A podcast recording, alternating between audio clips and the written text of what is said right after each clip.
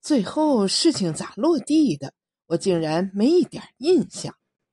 可见当时那个年龄段的小孩子有多不靠谱，注意力和记忆力都十分随意，说断片就毫无商量的断了。这件事是我父母的一个伤疤，过去也就过去了。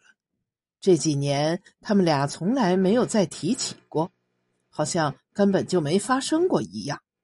有几回金女提起来，她只要看了马东家新添的牛娃回来就有意见，问那么好的牛为啥不扶贫给我们家？难道我们真比马东家富有吗？凭着家里有个大队长给自家弄一头牛，谁还能把你给吃了呀？有一次，我妈发出警告，叫金女闭紧她的嘴，少胡说。第二次，我妈用一只鞋砸金女，金女逃掉了。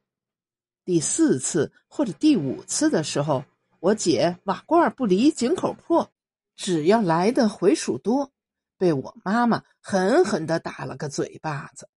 现在大队长主动提了起来，他已经很平静了。倒是我妈有了明显的悔意，叹了一口气。大队长可能觉得这个圈子兜的差不多大了，开始单刀直入，问：“这回又是啥事啊？”你先不要说，叫我猜一下。接着他笑笑的看着我妈的眼睛说：“救济款，想套这回上头刚拨下来的救济款，对不对？”我妈人在梦里一样，软软的点了一下头，她的声音弱弱的。薄薄的，好久没吃饭那样。他说：“对啊，救济款。他说他家里要是能弄上这个救济款，就盖个厨房。这几年困难，盖不起厨房，就在牛圈跟前的那个草棚棚子里凑合着嘞。冬天能冻死，夏里一下雨，锅灶就泡在水里头，那苦日子他过够了。”大队长叹了一口气。大队长自从当了这个官儿，变成了一个意气风发的人，好像每一天的日子里都有着让他高兴的事儿。他很少像我妈这样愁眉苦脸，也绝少这样无奈的叹息。他这回给你下了大判子。他忽然坐直身子，正视着面前的女人，声音里有着少见的坚决。这事儿不成，你明儿就挑明了跟他说，救济款本来就不多，是给那些没房的、还住着他窑里的真正的困难户的。这笔款咋分配，书记、镇长都盯着嘞。我要是帮了马东家，我这个大队长也就当到头了。我妈的脸本来是苍白的，现在干脆透出黑来。她起身把所有碗筷拾掇起来，撤掉饭桌。哗啦哗啦，洗刷起来，碗碟在铁锅里撞出惊心动魄的声响。第二天的太阳和平时一样，慢腾腾赶他自己的路程，阳光温暖明亮，日子又是原来的模样。大队长吃完饭就去大队部了，我妈忙了家里，忙家外。过了三天，马东女人来了。我妈这回没停手里的活儿一边掏炕眼里的灰，一边腾出嘴跟联手扯磨。她好像干活干上瘾了，把本来计划明天干的一些活也在今天干完了。又过了几天，马东女人抱着个大护子来了，两个女人坐着说话。我妈把护子开了膛，拨出肚子里的瓤儿。揉搓出小半盆乳白色的籽儿，我妈要蒸笏子包子吃，说这么大一个笏子放一冬还没烂，太难得了。等她蒸出包子，让马东女人给马东爷儿几个端些尝尝。马东女人坚决不要，说昨儿他已经做给他们吃了。他走后，我妈蒸了两锅包子，放凉了。装进一个大蒲篮，等大队长回来了，随时能热给他吃。他把圆形包子装了一碟子，又把羊尾巴形的扁包子另装一碟子，然后望着两个碟子看，看一会儿，动手把一个圆包子放到扁包子上头，看看，再取一个羊尾巴包子放在圆包子上头，包子们被搬来搬去，次序乱了。最后又变成了一叠纯圆形，一叠羊尾巴扁形。是要我们去送吗？我给金女努嘴，示意她看案板前失魂落魄的那个女人。嘘，金女给我挤眼睛，说：“这包子不用送，以后咱们也不用跑那个腿子啦。”啊，日头要打西边出来吗？两个女人要臭。金女从牙缝里挤出金玉般珍贵稀少的几个字：“救济款是做啥的？任凭我们想破了小脑袋，也还是想象不出来。也许那根本就不是我们这些小屁孩应该关注的东西。大人比我们强了太多，他们也能被折腾得风云迭起，是非横飞。更何况我们呢？”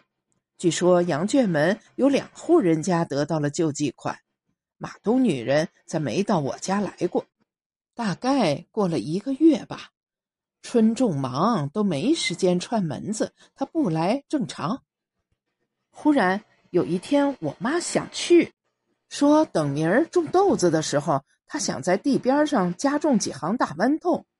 大豌豆种子马东女人有，她曾建议我妈种。还说种子他从娘家背来了，给我们两家收着呢。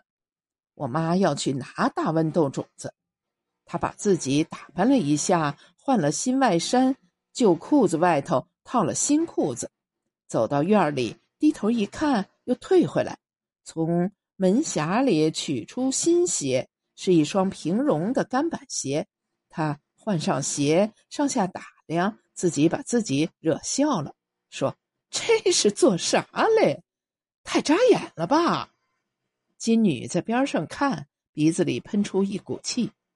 我妈脱掉了新衣新裤，只穿着那双新鞋走了。我妈长着一对细长脚，那双三十七码半的鞋，她穿着不给人感觉脚大，反倒显得好看。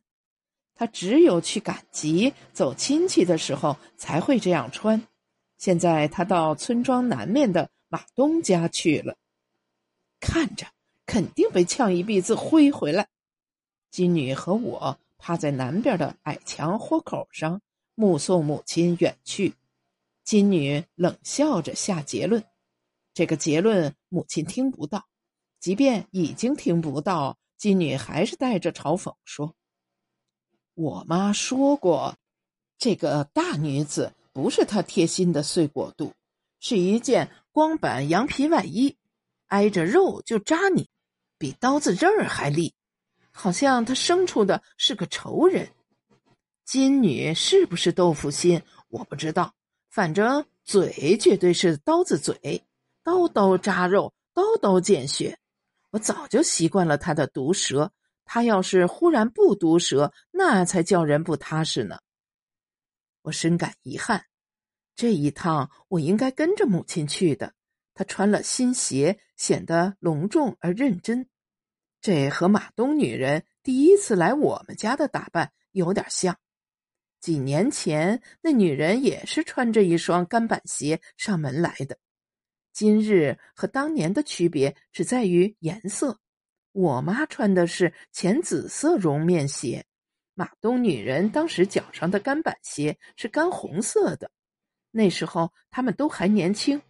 这几年过去了，山里女人老得快，青春已经在他们身上加倍的溜走了好大一截子。我有些幼稚的幻想了一种可能：会不会我妈这一去，马东女人将和她烙几锅油荞面的油摊馍馍，再打几碗荷包蛋？油摊馍用腌的翠黄的白菜一炒，荷包蛋舀在白瓷碗里，大家面对面坐在炕桌前，亲亲热热的享用一顿美食。口水顿时涌上来，吞咽一口又涌上来一口。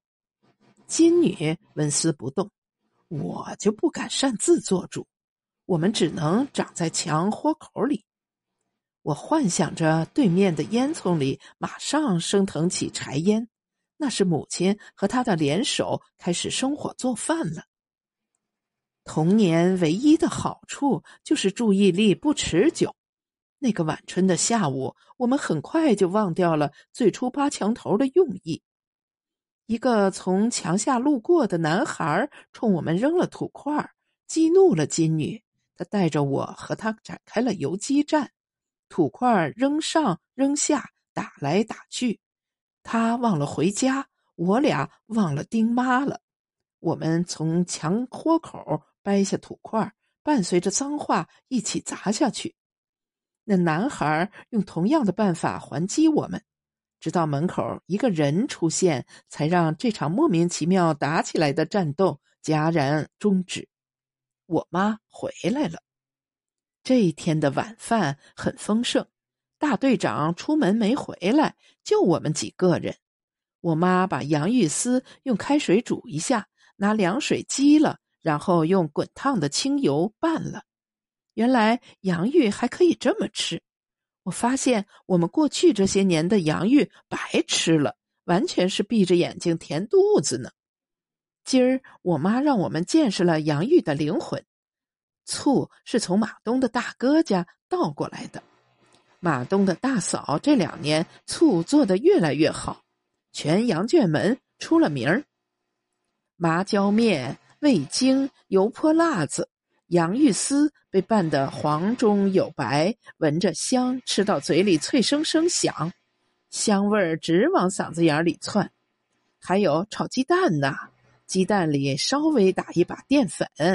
撒一大把葱花儿，油盐调味品也放上，慢火摊在锅里，起出来一大张鸡蛋饼，用切刀划成碗口大的片儿，每个人分了半碟子。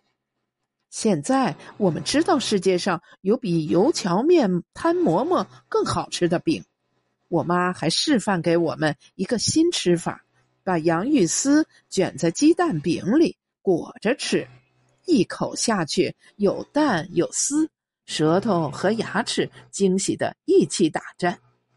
我们吃的欢天喜地，直到花女喊：“妈，你咋不吃啊？”